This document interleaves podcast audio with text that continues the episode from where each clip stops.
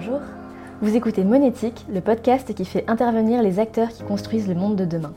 Entrepreneurs, auteurs, associations et entreprises qui s'engagent dans la transition écologique. Vous pouvez retrouver tous nos épisodes sur toutes les plateformes, notamment Spotify et Apple Podcasts, ainsi que sur notre site goodvest.fr monétique. Chez Goodvest, on propose une solution d'épargne écologique alignée sur l'accord de Paris, pour vous donner un nouveau levier d'action dans votre engagement pour l'environnement. Si vous souhaitez agir via votre épargne, on a un code promo pour vous, qui vous donnera 3 mois de frais de gestion offerts. C'est le code monétique. Et maintenant, place à l'épisode. Bonjour Fabrice. Salut Aurore. Merci beaucoup d'être avec nous aujourd'hui. Donc aujourd'hui, on accueille Fabrice Florent. Euh, pour commencer, je pense que ce serait pas mal que tu commences par euh, te présenter à nos auditeurs, auditrices. Ce qui est qui tu es, ce que tu as fait. Tu as fait plein de choses. J'ai fait plein de choses. Euh, dans une première vie professionnelle, pendant 15 ans, j'ai j'ai fondé, j'ai dirigé un média web euh, euh, féminin, féministe. Je pense qui s'appelle. féministe. Je, je, prends toujours ce mot avec euh, plein plein de pincettes. mais globalement, en tout cas, l'intention a toujours été d'être plutôt progressiste et féministe en, termes d'idées.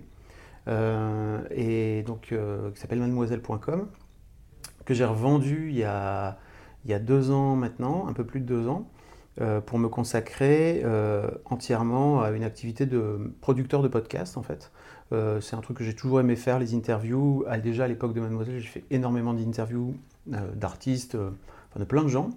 Et, en fait, le, format podcast a, émergé entre temps très fort et je trouve ça chouette d'avoir d'avoir la possibilité de pouvoir discuter avec des gens. J'ai réussi à en faire une activité euh, qui me ramène en plus de l'argent grâce aux sponsors, etc. Donc euh, un peu le meilleur des deux mondes, euh, une structure un peu plus légère que ce que j'avais aussi chez Mademoiselle, où pour le coup j'ai une équipe de 2-3 personnes qui sont en freelance ou en alternance.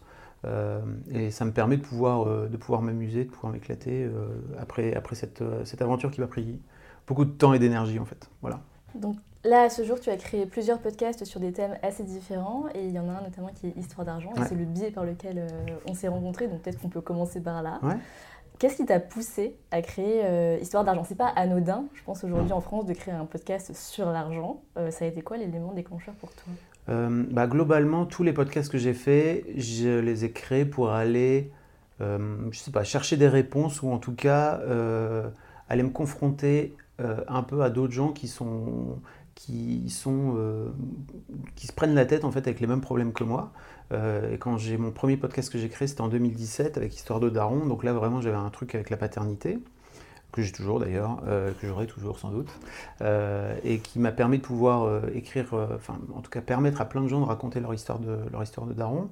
Et à l'époque, alors ça, la, parole s'est un peu libérée maintenant, c'est toujours une, une, une expression qu'on utilise, mais euh, à l'époque, c'était vraiment le seul, euh, le seul endroit où on pouvait entendre des pères parler de paternité. Euh, et en fait, Histoire d'argent, c'était un peu pareil. J'ai quitté Mademoiselle, j'ai vendu la boîte, je me suis retrouvé, et je me suis retrouvé en fait avec des prix. Et en, même temps, en fait, je, me suis aussi séparé de mon, ex-femme, de ma femme avec qui j'étais depuis très très longtemps depuis le lycée.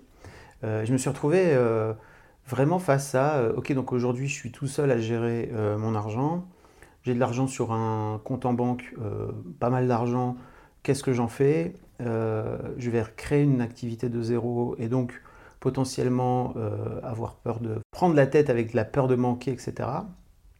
Et j'ai fait, en fait, vraiment, le point déclencheur, c'est un coaching que je me suis payé en fait après, après avoir vendu MAD en me disant ok bah ça va me permettre un peu de pouvoir me relancer, voir un petit peu ce que j'ai envie de faire après.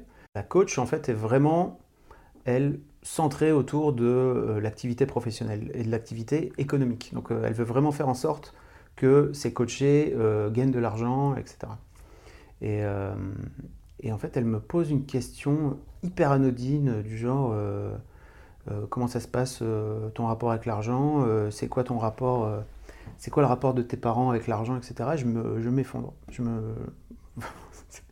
Trigger. Ça a, appuyé ça a appuyé sur un point que j'avais pas vu venir. Je commence à pleurer. Euh, elle me dit ok, il y a sans doute un truc à voir, euh, on va réfléchir et tout à venir. Je termine l'heure de coaching, je raccroche et je me remets à pleurer pendant une grosse heure. Et en fait, je me rends compte qu'il y a vraiment des, qu'il y a sans doute un truc. Et en creusant un peu le sujet, je me, je me rends compte qu'il y a, il y a plein de gens qui, en discutant un peu d'argent en fait avec mes amis, parce que j'avais jamais trop fait ça jusque-là, euh, je me rends compte en fait qu'il y a plein de gens qui galèrent et qui rament euh, dans leur rapport à l'argent et dans leur, euh, dans leur relation à l'argent. et donc je me suis dit, bah tiens, voilà un très bon sujet de, podcast.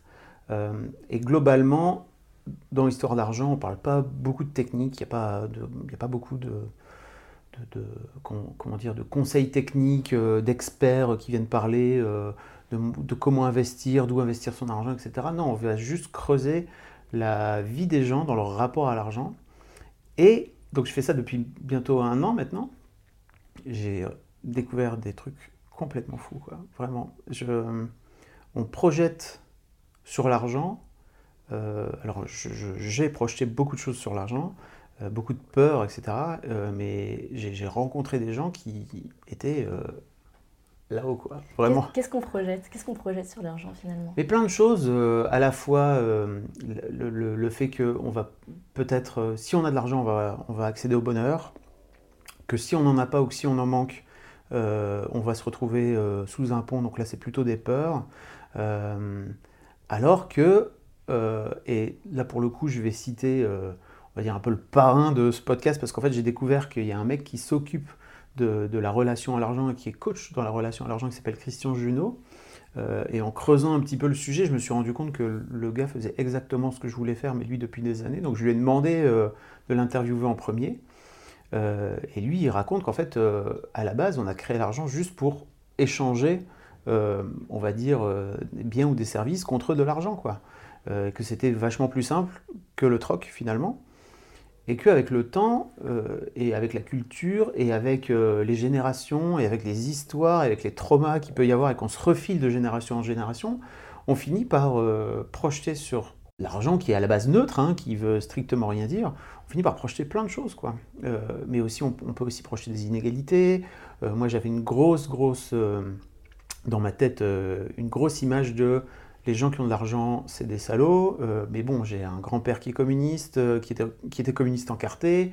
Euh, j'ai un père fondamentalement de gauche et qui m'a répondu, et qui était comptable en fait dans sa boîte, et qui m'a répété toute sa vie les patrons, c'est des sales cons, ils branlent rien, ils gagnent plein d'argent. et quand je remets tout ça, quand je remets toute mon histoire bout à bout, je me dis j'ai quand même réussi à, à monter cette boîte et à faire en sorte de la faire grandir et de, l'amener jusqu'à avoir 35 salariés, euh, et rentable vraiment toutes les années de son exercice, euh, en ayant ce, boulet au pied, parce qu'en fait c'est vraiment, c'est vraiment des boulets que bien sûr euh, mon grand-père a refilé à mon père et que mon père m'a refilé, mais et puis ils ont fait de leur mieux, hein, je leur en veux même pas, mais c'est juste de cette base-là euh, moi je me suis retrouvé avec vraiment, je me suis rendu compte qu'en fait j'avais un boulet que je traînais depuis des années et des années, qui m'a sans doute en plus euh, euh, complètement flingué mon expérience d'entrepreneur et de chef, d'entreprise par rapport à mes peurs que j'avais sur l'argent. J'ai, je flippais sans arrêt en fait de ne pas pouvoir payer tout le monde. Enfin, c'était vraiment et je, et, je, croyais que c'était que moi quand j'ai rencontré dans l'histoire d'argent des entrepreneurs qui étaient hyper à l'aise et hyper détendus dans leur rapport à l'argent et qui le voyaient vraiment comme un truc finalement euh, qui permet de pouvoir payer les gens, mais qui permet aussi de pouvoir euh, euh, se faire des plaisirs, qui permet de pouvoir s'acheter des choses et de pouvoir rendre les gens heureux. je me suis dit, waouh, tu t'es vraiment pas facilité la vie. Quoi. Parce que du coup, le, ce boulet dont tu parles et que tu traînais, c'était quoi? C'était à la fois une peur de manquer et peut-être aussi en même temps une idée que gagner de l'argent. C'était pas bien. C'est pas bien, c'est sale. C'est pas bien, ouais, bien sûr. C'est pas bien, c'est en fait, ça va faire de toi forcément une personne horrible.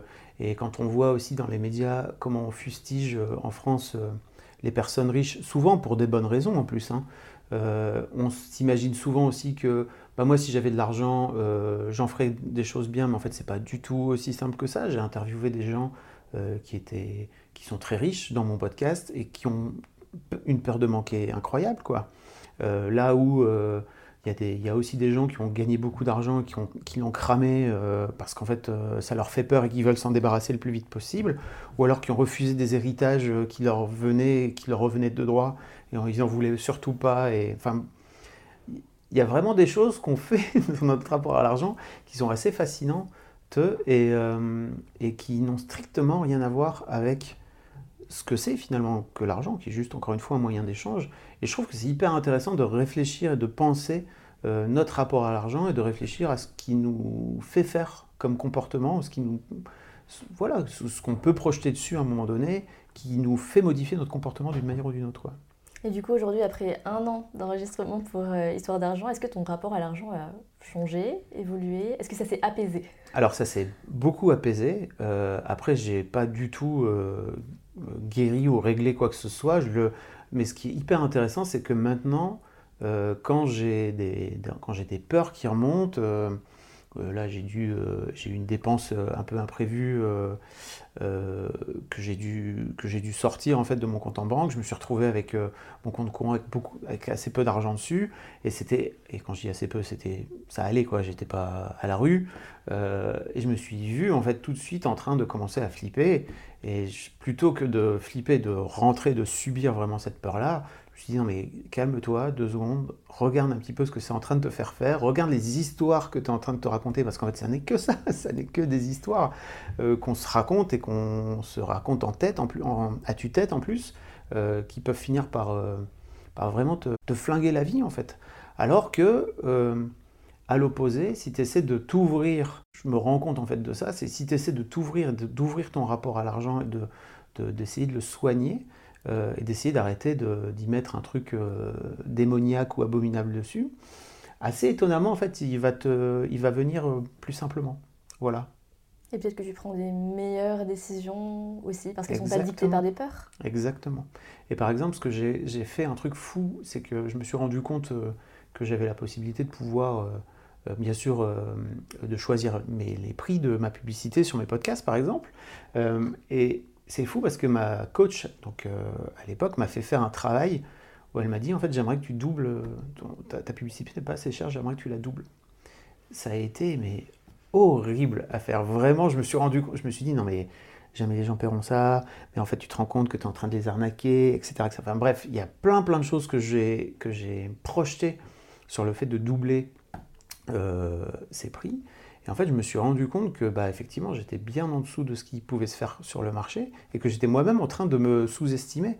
Et je me suis aussi rendu compte que ça avait rapport, et ça, c'est un truc que je vois dans plein, plein de, podcasts, sur, enfin, dans plein avec plein d'invités dans l'histoire d'argent, c'est que euh, globalement, on projette aussi sur l'argent une forme d'estime de soi. Argent égale travail égale combien je vaux, qu'est-ce que je vaux? Exactement et voire même, euh, euh, oui, c'est combien je vaux, qu'est-ce que je vaux, et en fait, quand tu es, euh, freelance comme je le suis, et que tu as la possibilité de pouvoir te choisir tes prix ou de les fixer, eh ben tu vas avoir tendance à, les baisser si tu as un rapport qui est compliqué à l'argent, ou de la même façon, quand, si tu es salarié et que tu es dans une négo, de pas forcément aller chercher à renégocier régulièrement, parce qu'en fait, tu fais du bon travail, et qu'en fait, un bon travail, peut-être que ça te permet de pouvoir euh, euh, gagner de l'argent. Mais moi, je suis resté, par exemple, salarié euh, avant de monter Mademoiselle pendant 7 ans. Je n'ai pas demandé une seule fois une augmentation pendant 7 ans. C'était long. C'est très long. Maintenant qu'on parle de ça, il y a une question que j'ai, enfin un sujet que j'ai très envie d'aborder avec toi parce que je pense que ton point de vue va être intéressant sur le sujet. C'est le rapport des femmes à l'argent. Donc j'ai vu que dans tes invités euh, de l'histoire d'argent, tu as globalement de la parité, tu as peut-être même un peu plus de, de femmes, je ne sais pas exactement. Je t'avoue que je fais. C'est marrant parce qu'il y a plein de podcasts. Enfin, tous mes podcasts, j'essaie de faire attention à ça. Mais pas là. Euh, mais, là-dessus, en fait, je me dis juste. Je fais plus attention à la, à la, à la disparité des salaires et des revenus. D'accord, bah oui, ça fait sens aussi. Exactement. Mais en tout cas, moi, de mon regard extérieur, j'ai l'impression que tu as globalement de la parité mhm. sur tes invités.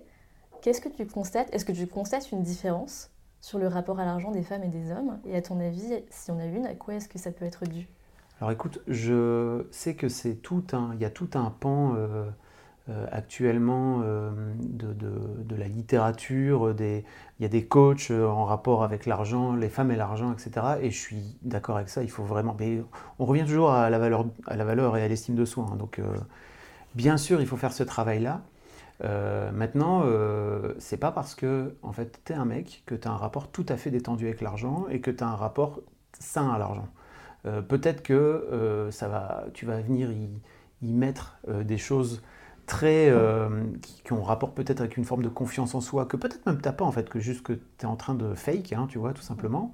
Les, les mecs euh, ont un rapport bien pété à l'argent aussi, hein, globalement. Différemment, du coup, ou pas forcément Non, pas forcément en fait. Euh, pas forcément, parce que pour moi, la peur de manquer, en fait, elle vient aussi et avant tout de, de, ton éducation. Et globalement, ce que je vois, c'est qu'elle est plutôt euh, pas si genré que ça. Et à mon étonnement d'ailleurs, c'est que il y a des gens qui peuvent, comme je te disais tout à l'heure, il y a des gens qui peuvent avoir beaucoup d'argent, être des hommes de 45 ans et euh, être très sur d'eux, etc.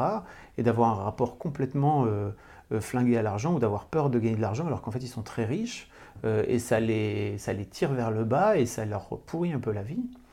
Euh, ceci dit, encore une fois, ce n'est pas parce que je dis ça qu'il ne faut pas travailler sur le rapport euh, sur, les femmes et leur rapport à l'argent, parce qu'effectivement, il y, y, a des vrais sujets qui sont, euh, qui sont fous, notamment en termes de, de, rapport au patrimoine, etc., où souvent les femmes ont tendance à, dans les couples, ont tendance à payer les, les, courses et le tout venant avec leur salaire à eux. Enfin, c'est des trucs qui, existent et qui se font, quoi et euh, le mec va plutôt euh, lui payer l'appartement, si bien que le jour où ils se séparent, bah, en fait, euh, la nana se retrouve avec plus rien du tout, alors que le gars, il a récupéré l'intégralité de, l'argent de l'appartement. Faut, faut, bien sûr faire attention à ça, mais globalement, moi, ce que je vois, c'est que c'est aussi et avant tout un problème d'éducation et, et, un problème aussi de classe sociale, pas juste que de genre. Alors certes, je crois que les femmes pauvres sont encore moins bien loties que les mecs pauvres, mais euh, je crois que vraiment, c'est juste un problème d'éducation. quoi. C'est quoi un rapport sain à l'argent? Ah, euh, écoute. Qu'est-ce que c'est? euh, pour moi, avoir un rapport sain à l'argent, c'est déjà se rendre compte de ce que ça nous fait faire, en, être en pleine être en conscience en fait par rapport à ça. pour moi, avoir un rapport sain à l'argent, c'est ne pas avoir peur de manquer, c'est d'être capable de comprendre en fait que c'est juste un truc neutre, euh, de, voir aussi que ça permet de pouvoir euh, faire des choses bien avec, de pouvoir partager, que ce soit des choses bien par rapport à la société ou que ce soit des choses bien par rapport à, euh, je sais pas, la famille, les amis, par rapport à soi aussi, et d'avoir un rapport qui soit avant tout, je crois, dans la capacité à partager, dans la capacité à pouvoir se regarder faire, d'être ni trop généreux, ni trop radin. J'aime bien parce que Christian Junot, dont je parlais tout à l'heure, a, une image hyper intéressante par rapport à la radinerie, euh, où lui, il voit ça plutôt comme euh, une question de bras ouverts ou de bras fermés. C'est-à-dire qu'en fait, il y a, y a, plein, plein de, de, degrés en fait, pour ouvrir ou pour fermer, pour être très généreux ou à un moment donné pour être radin en fait, et se dire non, moi, en fait, j'ai pas envie de payer en fonction des situations, en fonction de, des endroits où tu te trouves, en fonction des gens avec qui tu te trouves. Euh, et encore une fois, c'est toujours un truc qu'on vient, qu'on vient projeter sur soi. Moi, il y a des moments où je suis très généreux, il y a d'autres moments où je suis plus radin en fonction des, gens avec qui je suis. Je trouve ça plutôt, plutôt sain finalement. En tout cas, je, je fais en sorte de ne pas me juger euh, quand euh, je décide de payer ou d'offrir ou de ne pas offrir, tu vois, des, des trucs quoi. Mais c'est dur, hein C'est très très dur. Euh, tu as dit quelque chose d'hyper intéressant par rapport à l'éducation, à l'importance de l'éducation dans le rapport à l'argent qu'on développe plus tard en tant qu'adulte. Est-ce que est-ce que tu as une idée de comment on développe un rapport sain à l'argent chez un enfant qu'on élève? Ah, ça c'est très compliqué. J'ai moi-même deux ados là qui ont 14 et 16 ans, qui ont un rapport complètement différent à l'argent, alors qu'elles ont été élevées dans la même famille. Euh, avec les, les, mêmes revenus, euh, avec globalement la, le même accès au même argent. Et euh, il y en a une, l'argent lui brûle les doigts, et l'autre, elle a tendance à tout mettre de côté, quitte à pas se faire plaisir. Et en fait, c'est très intéressant de voir comme, avec leur mère, on essaie petit à petit de, de leur montrer euh, les limites de leur fonctionnement. Euh, donc euh, pour la plus jeune qui a tendance à faire l'écureuil et à avoir plein d'argent sur son compte en banque, on lui dit qu'en fait c'est cool de temps en temps quand elle a envie d'une fringue ou d'un truc comme ça, bah, de se l'acheter, de se l'acheter avec son argent et en fait, voire même tu vois, de tirer de l'argent parce qu'aujourd'hui elles, ont des, elles ont des cartes bleues, elles ont des comptes qui sont complètement digitalisés. Et moi, je les incite à tirer de l'argent quand elles vont acheter des trucs pour payer en billets, quoi, tu vois, d'avoir un peu cette sensation qu'on n'a plus beaucoup aujourd'hui finalement, parce qu'on paye beaucoup en digital et en carte bleue. Euh, moi, le premier, hein, j'ai quasiment jamais de monnaie sur moi, et je me rends compte à quel point ça me ne m'aide pas en fait dans mon rapport dans la gestion à l'argent. Donc régulièrement, je vais tirer du cash, tu vois. Et c'est un peu ce qu'on essaie de faire. Donc ma première fille qui a tendance à tout cramer. Euh, je ne sais pas pourquoi, elle a, besoin d'acheter plein de choses. On essaie aussi de lui expliquer euh, que parfois son besoin d'acheter euh, des trucs de façon un peu compulsive, c'est peut-être aussi pour euh, combler un manque ou combler un truc émotionnel chez elle, ou elle peut peut-être aller le chercher ailleurs, ou d'aller de, faire attention par exemple parce que là par exemple elles ont découvert Vinted elles achètent leurs fringues sur Vinted donc bien sûr elles font des bonnes affaires en fait plutôt que d'acheter une fringue à 3 euros et de se dire bah c'est cool en fait j'ai acheté une fringue à 3 euros plutôt que d'acheter une fringue à 20 euh, elle préfère se dire euh, enfin en tout cas ma première préfère se dire euh, bah ok en fait ça me permet de pouvoir en acheter 7 à 3 euros plutôt qu'une à 20 là on lui dit est-ce que tu as vraiment besoin de je peux à un moment donné elle elle a fait le compte, elle avait 22 jeans, tu vois. Est-ce que tu as vraiment besoin d'avoir 22 jeans? Ça me fait plaisir les jeans. Ok, ça te fait plaisir, mais en fait, jusqu'à quel point? C'est très, très, c'est très compliqué à faire. Et je t'avoue que pour moi, aussi développer un rapport sain à l'argent pour tes enfants, c'est aussi assez rapidement de leur donner un peu d'argent de poche et, euh, de leur donner euh, la, et de leur donner un cadre en fait, de leur donner une limite, c'est-à-dire euh, cet argent de pote, il te, sert à te payer, je sais pas, tes sorties. Et à côté de ça, bah, moi, je vais continuer à te payer les fringues dans une, dans un, dans une limite d'autant. Et en fait, si tu t'en veux plus, et bah, à ce moment-là, bah, là, tu payes avec ton argent à toi.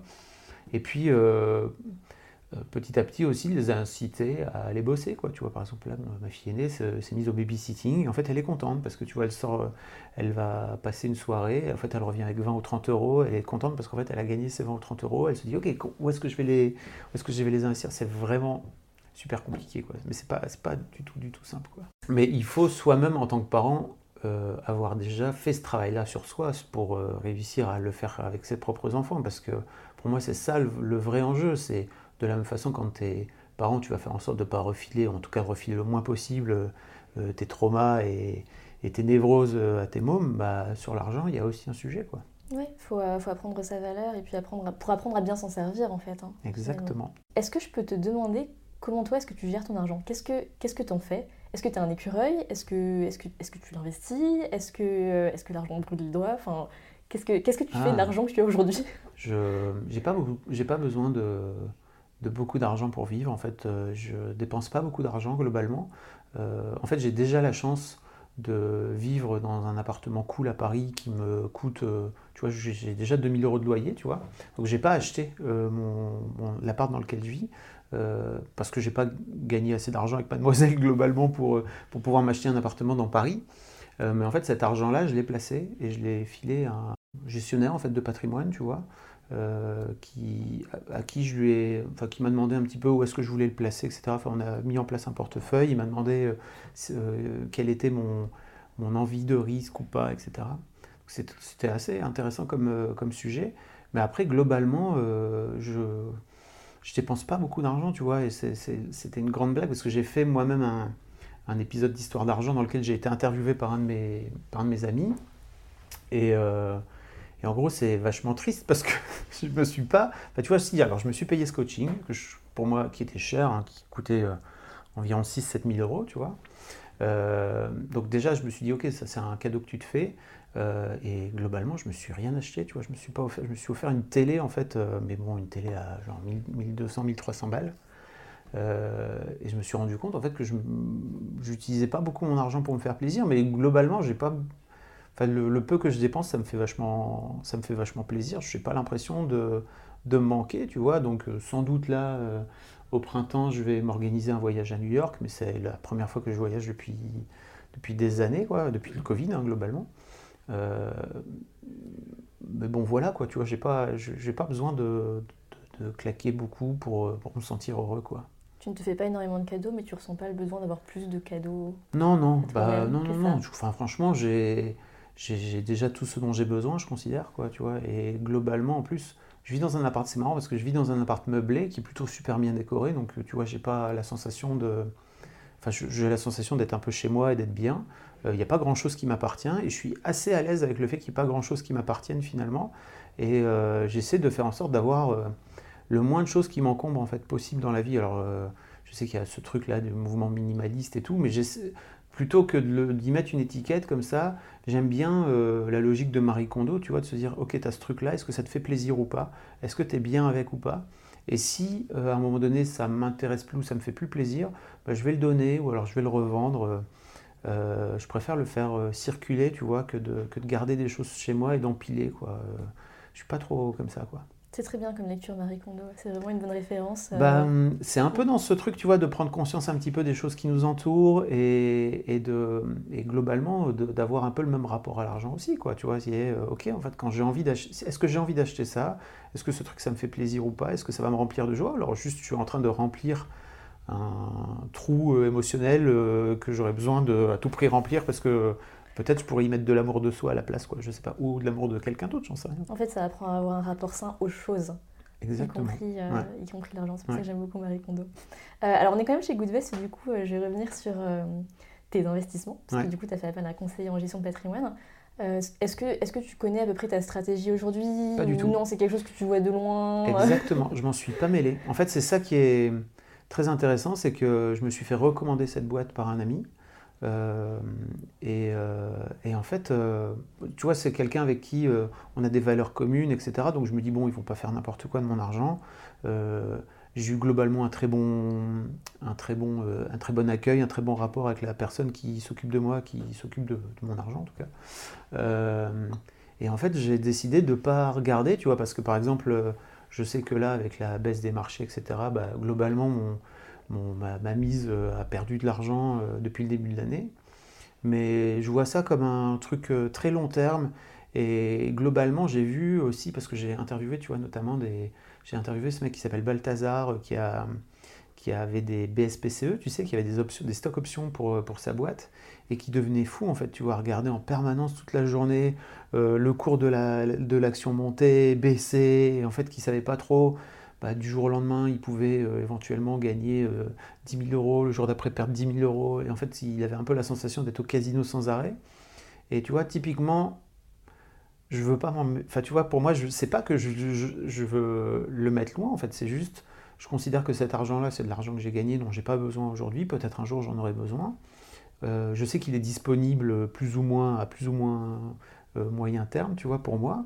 Euh, bah, il est là, et en fait, je, je sais qu'il est là, et je, je me dis juste, bah, quoi qu'il arrive, en fait, j'ai euh, là, effectivement, j'ai perdu un peu, enfin, tu vois, ça a perdu en valeur, mais je me dis, bah, en fait, euh, ça, ça va remonter, en fait, quoi qu'il arrive, et puis peut-être que ça va pas remonter, et à ce moment-là, bah, c'est pas très grave, en fait, à un moment donné, l'argent que, l'argent que j'aurais perdu si un, jour je perds, si un jour je sors et que je perds, je me dis c'est pas très grave. Pour moi, l'important, c'est aussi, et ça, c'est un vrai truc que j'ai appris avec le temps, c'est que je veux faire en sorte d'y passer le moins de temps possible, parce que, en fait, ce temps-là, euh, je peux pas le récupérer quoi. À la fin on meurt, c'est vrai on, meurt et globalement euh, le temps que je vais passer à regarder tous les jours euh, mon argent fluctuer, parce que tu vois à un moment donné elle m'a filé un lien vers un extranet pour que je puisse aller voir tous les jours le cours et tout. Je lui ai dit non mais je, je j'ai supprimé l'email, je lui ai dit le jour où j'en aurai besoin je vous, ferai signe. J'ai récupéré, mais en fait en attendant je veux pas avoir le, truc dans mes favoris, etc. Ça m'intéresse pas. Euh, je préfère euh, consacrer mon temps à, à, vivre, en fait, tout simplement. Quoi. Mais tu sais quoi, tu as exactement la bonne attitude euh, vis-à-vis de tes investissements. Il y a une phrase que Mathieu, notre directeur de la clientèle privée, que tu n'as pas encore eu l'occasion de rencontrer, je pense, dit souvent. En fait, il demande, mais est-ce que vous regardez le prix, enfin la valeur de votre maison tous les jours? La réponse est non, en général, on ne fait pas ça. Et c'est la même chose avec l'argent qu'on investit, en fait. Ça sert à rien d'aller regarder tous les matins. Et effectivement, tu as raison, en général, à long terme, ça se passe bien. Bah oui, globalement. Et puis si ça se passe pas bien, bah, c'est pas grave. C'est que de l'argent finalement. Je sais pas si toi, il y avait des sujets en particulier que tu avais envie euh, d'aborder euh, en plus, ou des anecdotes, ou des, des, situations euh, auxquelles tu as pu être confronté, par exemple dans le cadre d'Histoire d'argent, et que tu as envie de partager?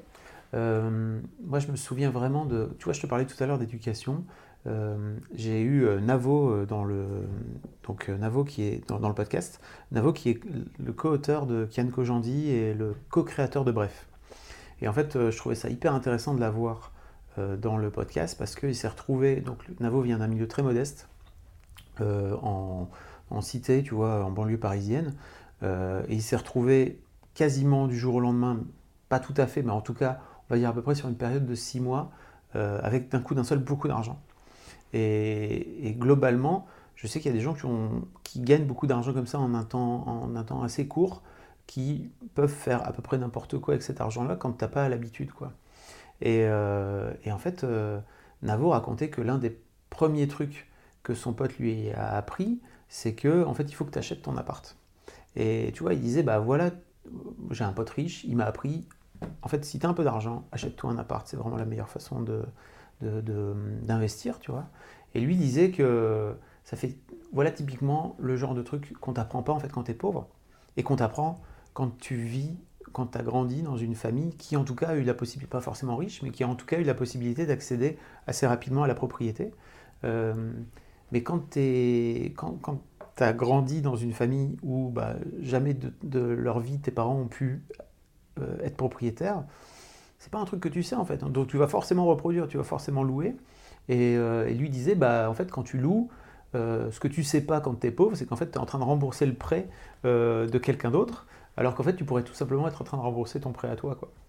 Et, et tu vois, c'est en ça que je, que je disais tout à l'heure, pour moi c'est vraiment une question d'éducation et d'accès et à cette éducation-là et, et, et, à ta classe sociale en fait, d'où tu viens, plutôt que juste d'histoires de, de, de, genre, quoi, tu vois. Complètement, tout est euh, autour de l'éducation. Mm. Si, j'ai une dernière question euh, pour toi, parce que ici, dans mon éthique, en fait, on fait venir euh, des invités mm. qui font bouger les lignes de plein de manières différentes. Et quand on s'est rencontrés, je me suis dit, il faut que Fab, il vienne, il vienne parler à mon éthique. Mais est-ce que est qu'aujourd'hui, tu as des retours, des personnes qui écoutent Histoire d'argent? Qu'est-ce que ça change pour les gens qui écoutent tes posts Est-ce que tu sais ce que ça change pour ces personnes-là? Et c'est fou d'ailleurs, parce que bah, l'une des spécificités du podcast, c'est qu'il n'y a pas de commentaires sur les. Enfin, c'est pas comme une vidéo YouTube, quoi. Tu vois, la vidéo YouTube, il y a une culture en fait de, du commentaire, il y a une culture de venir dire ce qu'on a pensé de la vidéo, etc., etc. Sur le podcast, c'est pas aussi simple que ça. Il y a effectivement des espaces commentaires, mais c'est pas des espaces interactifs. Tu vois, tu peux aller sur Apple Podcast, mettre un commentaire. D'ailleurs, les commentaires d'Histoire d'argent sont géniaux, euh, mais tu peux pas, toi, par exemple, en tant que créateur, répondre à ce commentaire-là.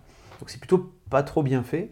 Euh, et moi, je mesure la, le, succès, en tout cas, euh, d'un podcast au nombre de messages spontanés que je reçois. Parce qu'en fait, les, globalement, les gens vont écouter.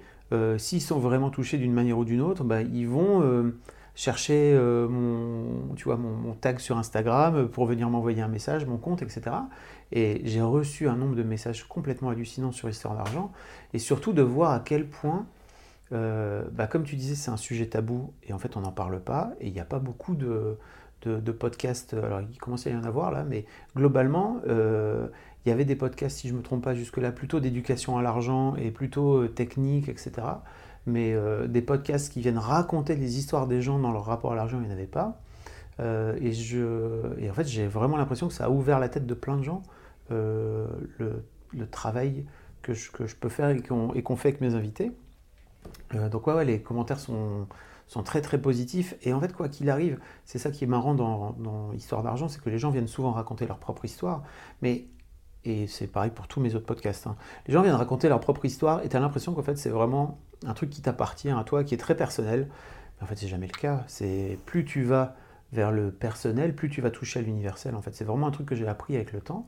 Euh, c'est que plus tu vas aller raconter une histoire hyper intime, plus tu vas te rendre compte en fait que globalement il y a plein plein de gens qui le vivent. Mais comme c'est très intime, tu te dis qu'il n'y a que toi qui le vis. Mais en fait, non, pas du tout. Il y a plein plein d'autres gens qui le vivent. Euh, et c'est, euh, pour moi, c'est aussi à ça que servent les podcasts. C'est que tu vois, on prend le temps pendant une heure de raconter euh, le rapport des gens à leur, le rapport, le rapport des gens à leur, à, l'argent justement. et en fait, ça, laisse le temps de mettre de côté les a priori qu'on peut avoir sur que ce soit, bah, par exemple, je te dis, j'ai reçu des gens très riches, euh, et, en fait c'est trop intéressant, et moi c'est la première fois que j'entendais quelqu'un de très très riche, à millions, qui est riche à millions, venir me dire, mais en fait j'ai peur de prendre une chambre d'hôtel à 300 euros, quoi. Et ça pour moi, tu vois, ça fait partie des trucs permettent euh, que permettre le podcast, c'est tout simplement d'ouvrir la parole et de permettre aux gens de, rentrer vraiment dans ce qui se passe dans la tête des gens un peu plus profondément. Quoi. En tout cas, c'est super. Longue ah bah, vie à Histoire d'argent et longue vie à tes autres podcasts. C'est adorable. Merci à, merci à toi, en tout cas, pour ton, pour ton invitation. On arrive à la fin de l'épisode. Merci beaucoup d'avoir été avec nous. Je pense que euh, cet épisode va intéresser beaucoup, beaucoup de gens. Trop bien. Et puis, euh, du coup, chez Goodfest, on va continuer à suivre de près toutes euh, tes aventures. merci de nous avoir écoutés et à bientôt pour les prochains épisodes. Merci d'avoir été avec nous pour ce nouvel épisode de Monétique, le podcast de la finance et de l'investissement responsable et d'une nouvelle économie durable pour l'environnement. Vous pouvez retrouver les anciens épisodes du podcast sur goodvest.fr slash monétique et sur les plateformes de streaming Spotify et Apple. Si l'épisode vous a plu, n'hésitez pas à le noter 5 étoiles. Et enfin, parce que Monétique doit rester une plateforme collaborative, n'hésitez pas à nous écrire pour nous envoyer vos suggestions d'invités. Bonne journée à toutes et à tous.